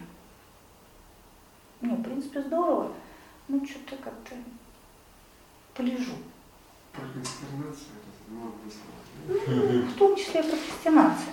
Поэтому просто этим словом, у нас чем красивее слово, тем как бы, нам кажется, что мы это объяснили что да, или решили вопрос, если мы называем. То есть вот именно в возрасте с 28 до 35 актуально себя А, воспитать? Если я к этому, не к этому моменту себя не воспитал, А, то судьба меня начнет пинать. То есть, например, я нашла работу мечты, но я просыпаю каждое утро.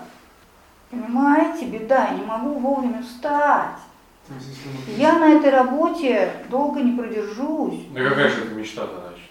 Ну, А, ну то есть она не мечта, получается. не, она мечта, просто я не умею с собой справляться. А что же меня она не вдохновляет тогда это мечта? Она вдохновляет, но я не... Ну, понимаешь, если я, например, очень что-то хочу, но я, э, там, я не знаю, я хочу построить дом, но руками работать как-то я вот пока не научился.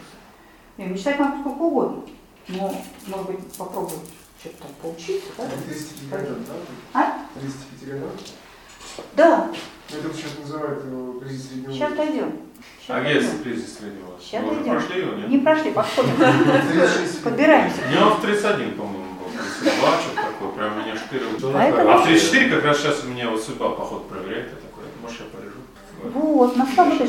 То есть, понимаете, вроде бы я понял свой путь, но если я не научился с собой работать, если не научился со своей ленивой скотинкой, со своей персоной обходиться, то она начнет меня тянуть вниз. И все, и все мои устремления, все мои потенциалы, все мои таланты, кому они нужны, если я не могу с собой что-то сделать. Знаете, что грустно бывает? 56, конец. Ты что-то перескочил там парочку. Там уже не у нас как. Вот. Мне кажется, И на вот э, мы с 16 вами подходим к 35 годам. Для, скажем, в Индии вот этот период с нуля до 35 считался восходящим этапом жизни, с 35 нисходящим. Не, не в смысле, что я лег и умер в 36, да? а в том смысле, что ты как бы получаешь, а потом начинаешь отдавать. То есть ты достаточно вот получил для того, чтобы быть в состоянии отдавать. И вот 35-42 это как раз тот этап, который сегодня называют кризис среднего, ну вернее, к которому приурочивают кризис среднего возраста. Этот этап, вот этот кризис или не кризис, ну, вернее, на самом деле кризис он всегда был. Кризис середины жизни иногда его называют. Миновать его нельзя. Но как я его пройду, зависит от предыдущего этапа.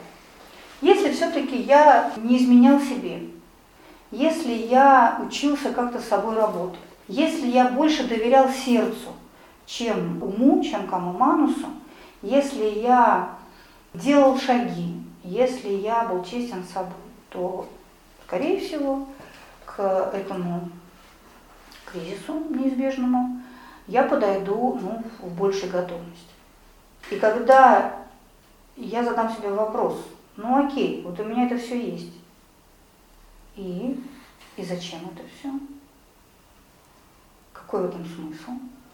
Ну окей, это я умею, деньги я зарабатываю, ну вот это у меня есть, это у меня есть. А радость-то где? Может такое уточнение? Мне кажется, вот этот вопрос со смыслом, он вообще на всех этапах более-менее сознательных Конечно. появляется, не только на этом. И особенно, мне кажется, 14-21 и 21-28, это тоже очень Я актуально. более того скажу, если мы не будем себе этот вопрос задавать, то мы не сможем никакой путь свой проходить, само собой.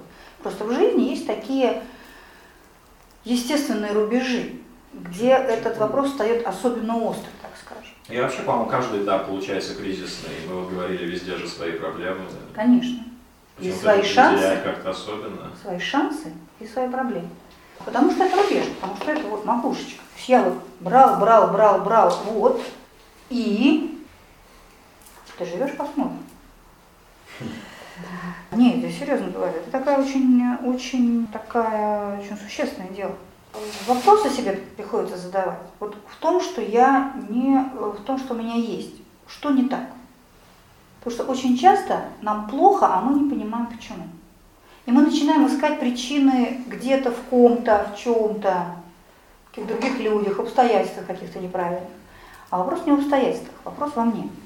И поэтому такой честный, хороший разговор с собой. Вот в том, что вокруг меня, что со мной происходит, что не так, что меня не устраивает. Не с точки зрения логики, головы, там, зарплаты, а вот с точки зрения сердца, вот внутреннего. И второй вопрос, собственно, а что для меня самое важное?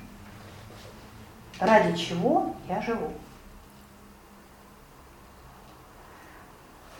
И иногда ответы на эти вопросы могут быть такие удивительные. Я, когда читаю биографии разных людей, я всегда с интересом выделяю вот эти рубежи, о которых я рассказываю. Вот, например, как вы помните, в 29 лет Сиддхартха Гаутама ушел из дома, да, в точке. В этой же точке поменял свою жизнь Чайковский очень серьезно. Чайковский. А, Чайковский, М. Петр Ильич. Каким Он-? Он, а, нет, пардон, ну раньше. Ну, он, собственно, музыкантом и жил, он стал вот на этом этапе выбрал. То есть он просто, вопреки воле семьи, он решил стать музыкантом. Это было очень в те времена такой очень серьезный шаг. Там Анри Дюнан в 30 почти, почти 31 год, он стал свидетелем одной такой страшной битвы, битвы при Сальферина 1859 года. И это настолько его потрясло, вот это вот убийство огромного количества людей, 40 тысяч человек погибло. И он понял, что надо что с этим делать. И он в итоге стал основателем системы добровольных медицинских обществ, которые ставили своей задачей спасение раненых на поле боя. Красный Крест. Он стал основателем общества Красного Креста. До этого момента мы с вами строили и сверялись. Мы туда строим, мы то строим. А к этому моменту мы уже построили. Кто будет жить в этом доме? Для чего он? Нужен ли он вообще? Конечно, в каждом этапе свой смысл. В этом смысл того, о чем я рассказываю. И иногда человек может понять, что он построил не то. Да, так случилось, что к этому возрасту ты или не достроил, либо ты построил не то, что ты хотел. Ну, ты, ну, ты построил... И, э, вы знаете, вот у меня есть два примера, которые для меня, например, очень существенны. А, Юнг говорит, в, вот в этом, на этом этапе 35-42 человек вновь получает возможность услышать голос своей души, ну, своей самости, как Юнг это называет. До этого момента это было только вот в этом подростковом возрасте, да? И вот опять у него появляется такая возможность. Вот у меня есть два примера, которые для меня такие прям пробирающие. Один это Сахаров, Ан- Андрей Ильич Сахаров, который был уже академиком к этому, ученым, физиком, ядерщиком, одним из создателей советской атомной бомбы, худородным. И вот он в этом возрасте вдруг осознает вообще весь ужасающий смысл своей работы. И вот с этого момента он становится просто оппонентом всей этой темы, становится диссидентом. В общем, вся его жизнь так, с практической точки зрения, можно сказать, летит под откос. Да, но вот он просто понимает, что он делает не то, чего требует его душа. Он просто полностью меняет, просто вот на 180 градусов, меняет курс своей жизни. А что он стал делать после этого? Было. Ну, ну, его не сажали, его он, э, в общем, его Отправили ссылку, по устранили от всей работы. Да. Он начинает, наоборот, вести по возможности такую пропаганду, просветительскую деятельность относительно того, что на самом деле все это означает. Второй для меня важный очень пример – это Герман Гессе. Он к 40 годам своим был очень известным писателем. Писал прекрасное произведение. У него была прекрасная семья, у него был замечательный дом. Но в какой-то момент он вдруг понимает, что это вообще не то, чего он. И он уходит из дома, он а, расстается с семьей, он начинает писать совершенно не так, как он писал, совершенно другие. И вот те вещи, по которым мы его знаем прежде всего, и «Степной волк», и «Игра в бисер», и Сиддхартха – это все произведения второго этапа его жизни, которые совсем не такие, как он писал раньше. Ну, то есть вот он, он просто начинает жизнь с нуля. На самом деле, часто происходит так, я как бы понимаю, что что-то не так, но я пытаюсь заглушить это как-то. Кто-то пить начинает, кто-то как-то там пытается какой-то материальной составляющей уже как-то замаскировать какую-то внутреннюю пустоту и нехватку. Какими-то суррогатами пытаясь ее забутовать, заменить. Кончается все довольно грустно, на самом деле, если это пытаться как-то заминировать, как-то так за косметикой как-то подрисовать, то это все очень грустно. Да, да, да, да, да. И, в общем, на этом этапе происходит такой постепенный, он должен происходить. То есть предназначение этого этапа такой постепенный переход к жизни не для себя. Мне достаточно уже для этого. На этапе 42-49, как это неудивительно прозвучит, хотя если вы подумаете, это неудивительно. А подождите, что мы 35-42 пропустили, что Мы прошли его только что. Это был кризис. Все, что я сейчас рассказываю, было про этот этап. В смысле, он кризис 7 лет кризис что ли? Ну, у каждого... Я думал, 34-35 это кризис. Не, не, не, там... После 35 то Нет, на, на разном этапе этого периода. То есть 35-42 это период окончательного пересмотрения, происходит. На этапе 42-49 происходит полная ревизия всех взаимоотношений. От э, семейных отношений с мужем, женой, партнером или с кем-то еще, до дружеского пересмотра дружеского круга и так далее. Часто мужчины пускаются во все тяжкие в этот момент. Перестает устраивать старая жена, они себе ищут новую. Но это тоже такой немножко ребяческий подход, потому что вопрос не в том, что как-то старая жена, она уже старая или надоела, или какая-то не такая, а в том, что тебе надо переосмыслить эти взаимоотношения. Что нас связывает по-настоящему? Привычка, общие дети, общая жилплощадь или какие-то все-таки глубокие узы. Конечно, они не такие, как 20 лет. Само собой, что влюбленность такая вот первая романтическая осталась далеко позади. Что по-настоящему? Иногда это приводит к тому, что люди расстаются, иногда это приводит к тому, что они находят новый смысл в своих отношениях, новую красоту, новую романтику даже. Я понимаю, что, возможно, для вас это звучит странно, но поверьте. Друзья, вот мы учились когда-то в институте, и вот мы до сих пор два раза в год собираемся, нас ничего не связывает, нам особо не о чем говорить. Ну, как-то так по инерции это все тянется, и, а иногда не два раза в год, иногда чаще, что-то не уму, не Ну, в общем, то есть иногда приходится так вот каким-то взглядом чистым и честным посмотреть, что тебя с людьми объединяет. Поверхностная вещь или настоящая глубокая дружба. Иногда пересмотр бывает достаточно такой серьезный.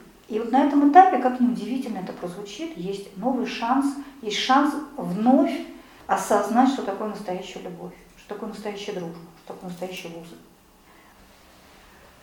Шанс переосмыслить свое место, свою нужность другим людям.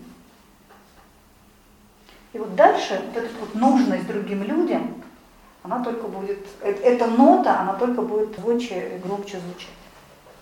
А на этом этапе наше физическое тело начинает давать о себе знать. Тут что-то там ломит, там как-то не так бодро и прочее. И э, иногда, особенно мужчины, склонны этому убегать от этих вещей. Ну, то есть как-то им не хочется признавать, что у них там возраст уже как-то не такие горные козлы, как раньше. Они не так там, бодры, не так активны. Там, да? Тут начинается тоже одна такая история. Тебе надо будет научиться жить со своим физическим телом. Не надо ему придавать слишком большого значения, ухолить или леять, но не нужно закрывать глаза на то, что происходят разные изменения. Просто научиться этим жить.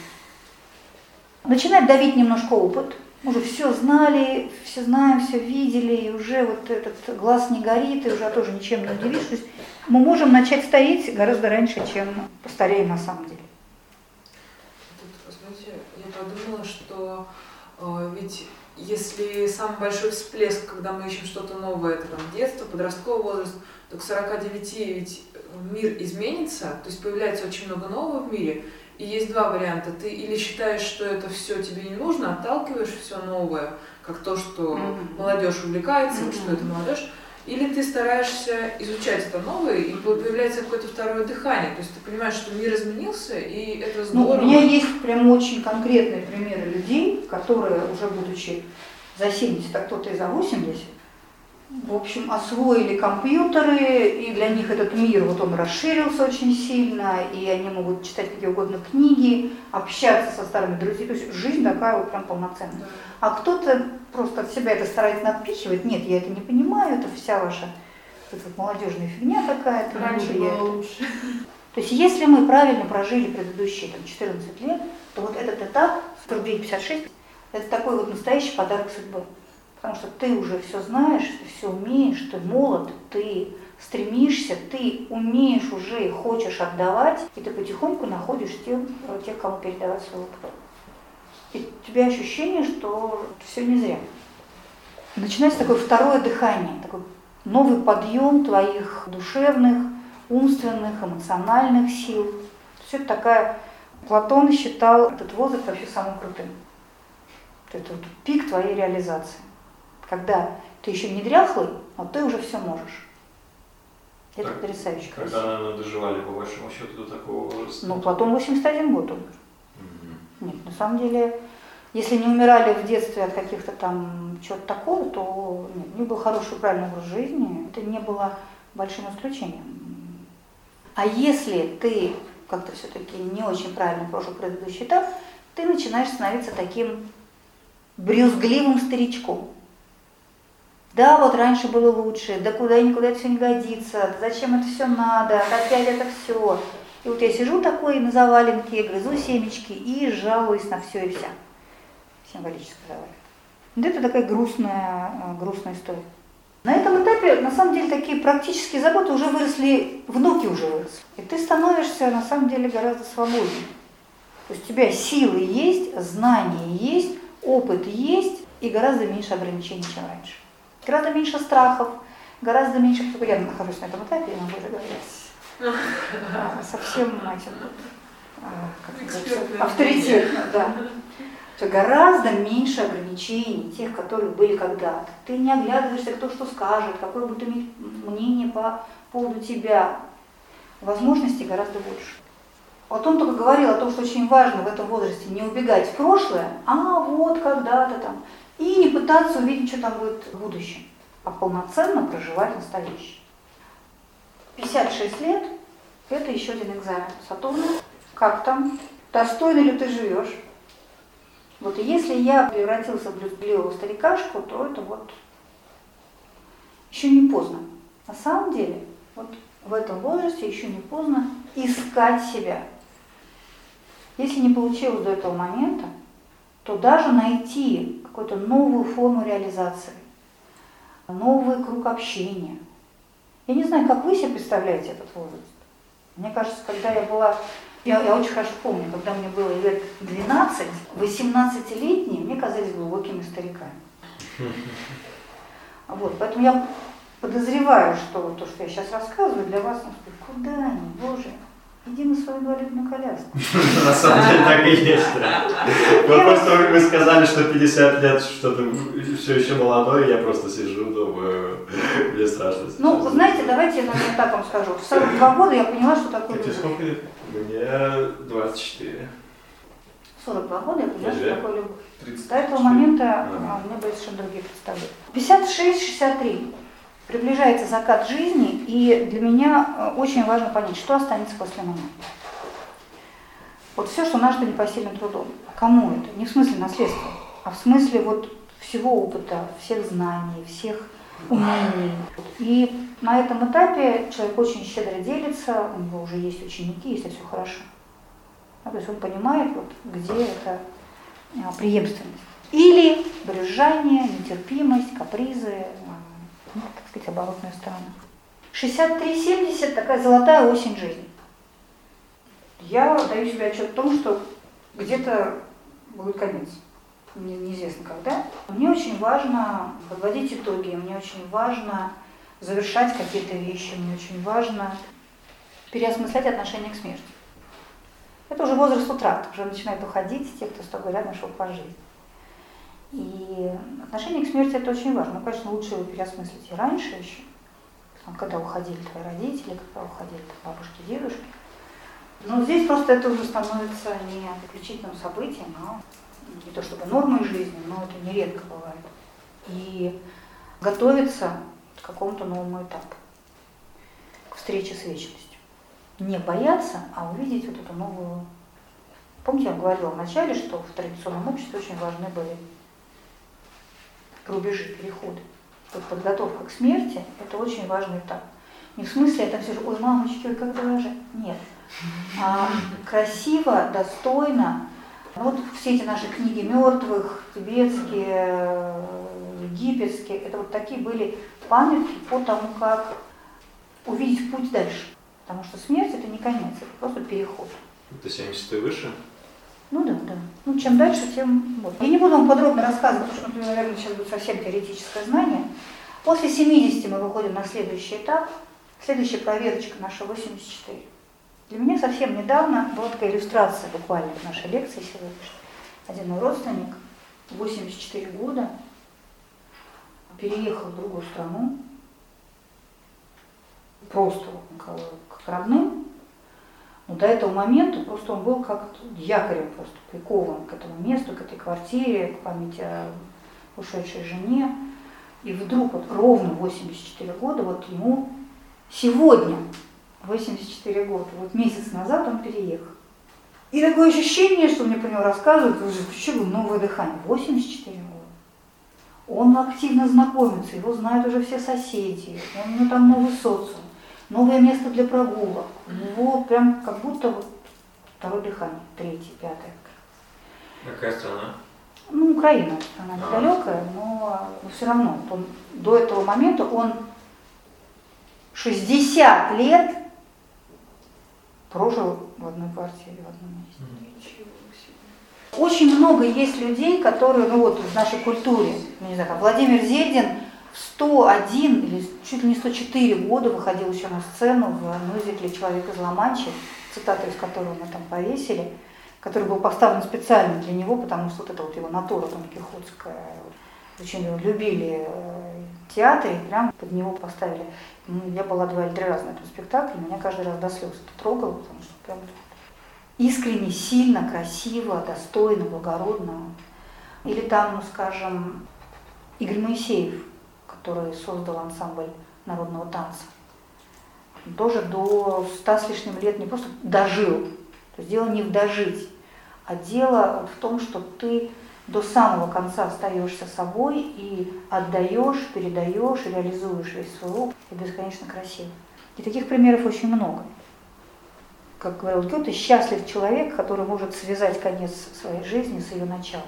Счастлив человек, который достойно использовал шансы каждого возраста, шел по своему собственному пути, не затормозил, не предал себя, не, не дал слабину, который научился совладать со своей персоной ради того, чтобы своему предназначению дать возможность выразиться. Чего я вам и желаю. Спасибо. Есть вопросы? Я хотела узнать, получается, первые четыре этапа, они с персоной связаны, а остальные они уже не связываются с телами или связываются? Ну нет, такой связки нет, уже нет. Когда мы доходим до 28, вот у нас есть все для того, чтобы проживать духовную жизнь полноценно. И будем мы ее проживать или нет, зависит только от наших выборов. А подготовка к смерти в 63 или в 70 я что-то пропустил? наверное? Ну, тут очень сложно сказать, что она прямо начинается в каком-то возрасте. В Вот какой-то сейчас. момент, когда приближается закат жизни, э, это, то, что, это та тема, мимо которой ты не пройдешь. Но очень важно к ней выработать правильные отношения. Не бояться, не пытаться... Ну, у нас же табуированная тема, да, смерти в нашей культуре. Мгм. Как бы мы ее призываем, когда мы о ней говорим. Но это очень смешно, такое совершенно материалистическое отношение к смерти. Абсолютно.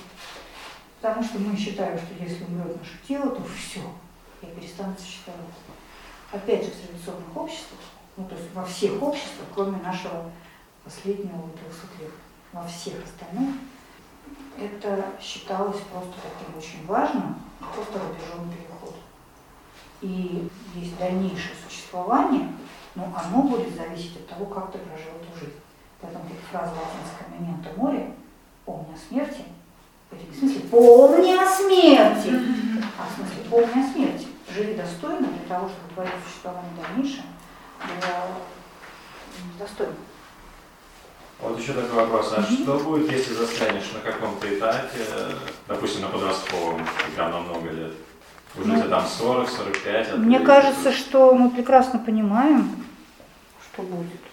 Такие люди встречаются периодически, такие вечные, вечные подростки. Инфантилизм это называется. Мгм. Ну, когда я не отвечаю за самого себя, когда я очень подвержен всем мнениям и влияниям, когда я не в состоянии принять решение какое-то, когда у меня нет убеждений, по сути говоря. Это может как-то, мне кажется, быть 50 на 50. Потому что мне просто вспомнился пример, такой необычный. Я просто интервью когда-то смотрел, может, года пол назад. Есть такой сын американского миллиардера, Дэн Билзерин его зовут, он игрок в покер. Вот, и очевидно, он никогда не работал. Ну, по сути, он вот чисто гедонизмом занимается, он известен как э, устраиватель всяких вечеринок шумных очень таких. И в чем суть? Вот отмечали люди в комментариях, что он выглядит как 40-летний, 40 лет, то есть солидный 40-летний мужчина, но разговаривает он как подросток. Но при этом одновременно с этим он очень уверен в себе, и некоторые вещи, которые он говорит, они очень такие глубокие, и то есть соответствуют как раз человеку его возраста. Но, и- но иногда он просто вот такие вещи, вот реально как подросток. Вот. Тут не нужно обманываться какими-то внешними вещами, потому что не знаешь, что там в душе у человека. И М. очень часто люди, как это называется, которые вот, Креативный. Нет, которых видно, популярное, господи, слово забыла. Хайповая жизнь. Ну, тех, о ком говорят, о ком пишут, кто вот Публичные. на- публичные. Публичные люди, их внутренняя жизнь очень часто сильно отличается от той витрины, которую они выставляют. Поэтому судить о том, что у них там происходит, так иногда тоже о ком-нибудь там вот такое, вот такое, такое, а потом раз и кончил жизнь самоубийством. Мгм. Ну, все было хорошо, ну, там были деньги, у него вроде все было, а почему? Ну, чужая душа потемки. Я еще раз повторю, что кризисы никого не минуют. Просто как человек через них пройдет, то его уже. Но это одна вещь. А вторая вещь, не всегда внешнее поведение человека, оно о чем-то говорит. То есть я могу себя вести как угодно, но быть действительно очень зрелым, взрослым, внутренний человек. Просто такая манера поведения. Мгм. И, возможно, в той деятельности, которую он ведет, он вполне себя нашел. Не, ну он нашел-то себя, да, это понятно. Не в смысле он научился зарабатывать деньги или просто получать от этого удовольствие, но вот в чем-то это соответствует какому-то его внутреннему пред- предназначению. Я не знаю. Мгм. Ну, просто не нужно обманываться витриной. Сейчас вот не приходит на вскидку какой-то пример конкретный, но очень много историй людей, которые, которым, коро- ну, я не знаю, наверное, приходит один пример, это Робин Уильямс. Который такой, да, просто А, да, мистер да, да. улыбка, счастье, У него там на душе очень который, да, который просто вот кончил жизнь самоубийством. И для всех, для всего мира это был шок. Как? Он же вот этот эм, знаменитый фильм, где он исцелял смехом, господи, что мне фильм падает. Прям он играл врача, который исцеляет смехом. Все его ассоциировали с этим вот жизнерадостным, лучезарным. Оказывается, там у человека свой внутренний ад. Ну, как же американская улыбка. Ну, это еще наложилось. Еще. А еще, кстати, Но он всегда вопрос. по-грустному все равно как-то А, улыбался. Вот это последняя точка цикла, например, 21. Получается, а к какому возрасту относится? 21? Они, э, это не дата. Ну, вот моя жизнь 42 изменилась прям ровно в 42. А, Прям через, на протяжении полугода после 42 дня рождения вот у меня изме- просто вот сменилась полностью парадигма жизни. Ну, не полностью, но очень сильно. Вот. Но это могут быть, это все-таки периоды. Помните, мы говорили в философии истории, что все переходные этапы это все-таки процесс, это период какой-то. Поэтому есть даты, но это все-таки обозначает какой-то промежуток времени. Ну, цикл Сатурна 28,5, да, но он оказывает свое влияние немножко до, немножко. У меня в 28 торкнул так. Когда, сейчас или когда, или уже поздно уже будет там начинать какую-то свою деятельность там самостоятельно работать. Вот это у меня прям четко в 28 я Не, Если мы так вот вспоминаем, то есть человек, который, который какой-то имеет жизненный опыт, он очень Часто часто прям может вот эти вот точки обозначить. Это, ну, вот в моей жизни это сработало 28 сработало, 22 сработало, даже 35 сработало. Я могу сказать, что... А может такой вот я примерно я понял. Вот э, получается, если я выбрал путь, ты не знаешь, что автоматически получил энергию. Все равно придется как-то себя заставлять что-то толкивать. Да? Путай путь профессии. Ну вот психология мне нравится, да? Вот я начинаю этим заниматься. Психология нравится, это, это не путь. А что? Это какая-то тема, это Ну, сфера. Помогать людям там внутри излечиваться, чувствовать себя лучше, Это другое. там, смысл находить. Просто это выражается в роли Просто психолога. помогать людям, это Да. уже путь. Какой, в какой форме ты это будешь делать, ну, какой будешь, такой Ну, такая мне форма приходит. Окей. Если я вдруг не бегу, не сразу прям делаю, так ленюсь, я понимаю, что там надо прям реально доучиться и так далее. Немножко можешь Как-то мне вот как. Притормозился я. Сейчас Немножко можешь притормозить. вроде я занимаюсь этим, но не в полную меру. Просто как вот судьба когда-то. тебя, ты подходишь к моменту вот этой вершинки, да? И судьба Ну, скажет, ну окей, ты все можешь, что ты делаешь? Ну вот у меня сейчас так. Ты скажешь, ну как бы это, в общем, Ну я вот так сейчас вот примерно, да, немножко, в таком да, состоянии. Прямо вот сейчас, да, да, да, вот так вот прям. Ну вот немножко можно не успеть, немножко можно промахнуться. А что будет? Ну, 3-6, допустим, я проснусь и скажу, все. увидим, Сереж. Нет, вот это, кстати, к вопросу о том, что если там пропустить какой-то этап, я там в свое время много чего пропустил, получается, какие-то моменты просто придется за единицу времени больше изучить, и это будет болезненнее. Вот и все. Получается, не кризисно. научить, тут дело Пройти. Все равно придется пройти все этапы, если ты их не прошел, ну, допустим, тебе уже стукнул какой-то определенный возраст, и ты можешь прям сразу вот, Нет, ты, тебе- не- ты некоторые вещи ты не восполнишь. Ты просто не восполнишь. ну, просто пропустил и все. Не просто, ну, считай, что у тебя, ну, нам понятнее на, на физическом примере, да? Это Представь себе, что у тебя нет какого-нибудь э, вещества в организме, есть ты его там не, не получил, не дополучил, как кальций. Мгм. И, и все, ты можешь там как-то инъекциями, потом что-то еще, но изначально все, у тебя там какая-то хрупкость э, скелета, и все, ты с этим живешь. Важно, Ты очень сильно ограничен, ты лишен очень много вещей. Ну да. Нет такого, что окей, так я полжизни отдыхал, а сейчас за пять лет все этапы пройду. Нет такого, да? К сожалению или к счастью, Ну, мне кажется, проще всего идти от э, природных э, параллелей. Вот есть год, и всему свое время. Не могу сказать, вот я дерево, давайте я немножко поотдыхаю. А, апрель, не, ну мне пока еще лениво, давай я буду вот в августе я проснусь. Поздняк метаться, все, уже обстоятельства э, Это как внешние. непризнание реальности получается, да, что ли? это тоже. Естественности. Тоже инфантилизм, потому что мне кажется, что признак взрослости – это когда я отдаю себе отчет о том, что требуется. Требуется не потому, что мне кто-то сказал, а потому что ну, вот сейчас момент, сейчас время, сейчас нужно. И я как раз вот начинается, я почему говорю, вот, вот самое вот в твоем возрасте как раз опасная штука, когда я вроде бы уже чувствую, знаешь, Мгм. почувствовать вот это вот свое, это Мгм. очень круто. Это очень ценная вещь. Мгм. И если я это почувствовал, но я не могу с собой совладать, Мгм. да, мои слабости становятся тормозом. Вот это очень грустная штука. Вот это очень грустная штука. И ладно, я не нашел. Мгм. Но я почувствовал, ну, правильно, неправильно, это мы разберемся. Если я не, пока я не буду двигаться, я не пойму, там, то, не Ну то. да, ближайший путь какой-то наш. смогу себя наш. проектировать, да, на сети там на берегу, я не различу, что там дальше я буду идти, и горизонт будет открываться дальше и дальше. Но вот это вот совсем обидно. Поэтому вот там я специально рассказала, что очень важно уже вот действовать, делать шаги, решаться. Потому что какой-то поезд может уйти. Может, какой-то там еще будет, что Владимир про Лонгрина рассказывал. Понял? А, это не на вашей лекции. Про нет, а это Лена наша рассказывала. Была такая история, были на спектакле, господи, забыл, где-то в Хорватии по-моему, происходил. Спектакль Ленгрин Балагнера. Мгм. И там в какой-то момент, что Ленгрин это рыцарь-лебедь. Это из вот рыцарских средневековых легенд, это опера Вагнера.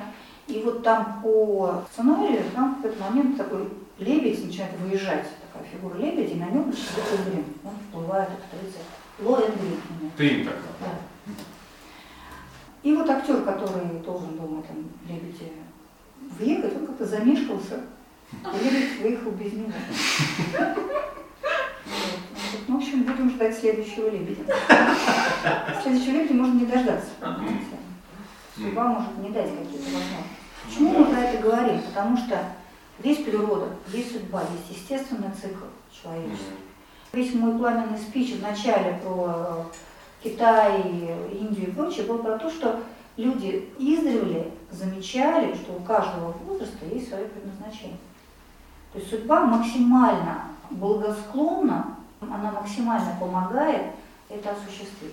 И одно дело я попадаю в этот момент, а другое я говорю, ну не, не, не, момент, не сейчас, попозже, и все, лебедь уйдет. И я потом буду за ним бежать. Не, наверное, я что-то смогу восполнить, но вряд ли все. Это не просто если устраиваю лишние сложности, какие-то вещи, но они просто будут. Есть некий идеальный момент, подстроившись под который я получу идеальную максимальную пользу для себя и окружающих. Мгм. Я могу и потом на этом лебеде прокатиться, но это уже будет другая Факт, история. И еще не факт, что он будет. да. Но даже если он будет, это уже будет по-другому. Это Не будет самый уже- идеальный да, момент это будет уже, я уже буду другой, я уже буду, ну не знаю, там, я буду сильно старше, и мое физическое тело уже не так будет мне повиноваться. М. То есть наступит довольно быстро, я, может быть, вас расстрою. Простая пословица есть, дорогая ложка к обеду. Да? Да, кстати, дорогая ложка. Вот, но просто самое, даже дело не в этом. Тут даже дело не в математическом подсчете, не в датах. То есть к ним сильно не привязывайтесь, прям к датам, к датам. Вот когда я чувствую, что вот это надо, когда я понимаю, куда, я понимаю, что, вот это, собственно, момент. Вот это означает, что это момент.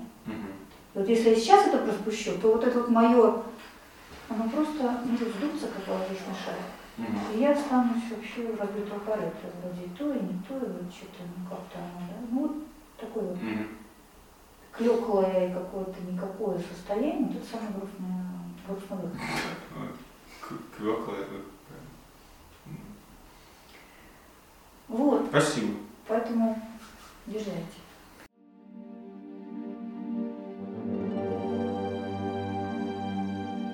Чтобы не пропустить новые материалы на нашем канале, не забудьте, пожалуйста, подписаться на него. Приглашаем вас также в гости на лекции, практикумы, мастер-классы и курсы творческого развития, расписание которых можно найти на сайте философской школы «Новый Акрополь» акрополис.орг.ру До встречи!